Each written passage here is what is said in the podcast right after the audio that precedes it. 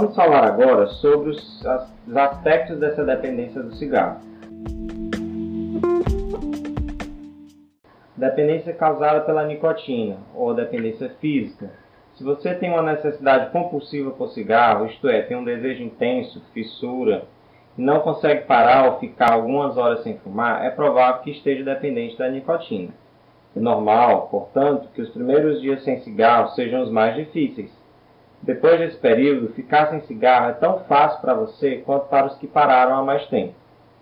Dependência psicológica refere-se ao sentido à função que ele tem, o que o cigarro tem. A forma mais comum de dependência psicológica é o uso do cigarro para lidar com situações de estresse. Muitas pessoas sentem que o cigarro as relaxa, então elas fumam sempre que estão tensas. Se fumar ajuda você a relaxar, é porque o cigarro lhe é familiar. Ele é familiar da mesma forma que um amigo próximo e assim é uma fonte de alívio. Outras pessoas usam o cigarro como uma forma de lidar com a solidão. Em um sentido muito real, o cigarro se torna um amigo. Dessa forma, a pessoa se sente triste ao pensar em parar de fumar, ao pensar em perder um companheiro. Alguns fumantes acham que os cigarros estimulam a serem criativos e assim fumam mais quando estão trabalhando. Outros fumam mais quando estão contentes ou se divertindo. O cigarro parece estender o prazer. Esses são exemplos das maneiras como os indivíduos se tornam psicologicamente dependentes do cigarro.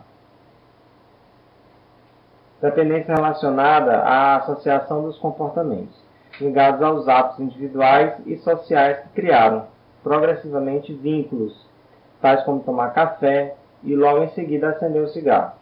Se for o seu caso, veja como funcionam essas e outras associações de comportamento. Inicialmente, você começou a acender um cigarro após tomar café, pois lhe parecia um momento apropriado ou era uma atividade social comum. Depois de algumas repetições, essas associações se tornaram constantes, de forma que, agora, cada vez que você pega uma xícara de café, tem desejo de fumar. Outras associações comuns são fumar e ingerir bebidas alcoólicas, fumar e falar ao telefone, fumar e escrever um relatório, fumar e assistir à televisão ou fumar depois de comer. Pense a respeito dessas associações.